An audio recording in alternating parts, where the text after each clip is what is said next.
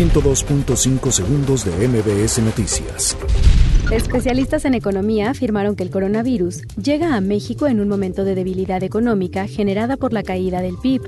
Policías de la Secretaría de Seguridad Ciudadana de la Ciudad de México detuvieron en la colonia San Miguel Teotongo, alcaldía Iztapalapa, a dos hombres presuntamente implicados en el feminicidio de Abril Cecilia.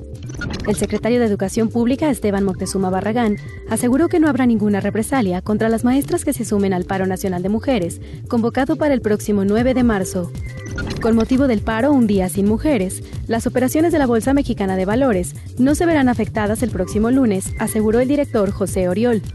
El presidente de México aseguró que las empresas que sean contratadas por el gobierno federal serán investigadas por la Unidad de Inteligencia Financiera de la Secretaría de Hacienda y Crédito Público. La tienen difícil, indicó el presidente Andrés Manuel López Obrador al ser cuestionado sobre la defensa que asumió el abogado español Baltasar Garzón del exdirector de Petróleos Mexicanos, Emilio L., quien hoy está preso en España. Luego de que se diera a conocer el fallecimiento de dos personas en el Hospital Regional de Pemex en Villahermosa por un medicamento, el presidente de México aseguró que ya se inició una investigación sobre el tema.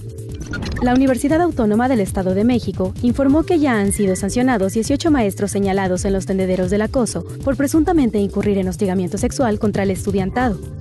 La senadora Elizabeth Warren, la apasionada liberal que surgió como una de las principales candidatas demócratas para la Casa Blanca, gracias a una plataforma anticorrupción, finalizó su campaña este jueves. 102.5 segundos de MBS Noticias.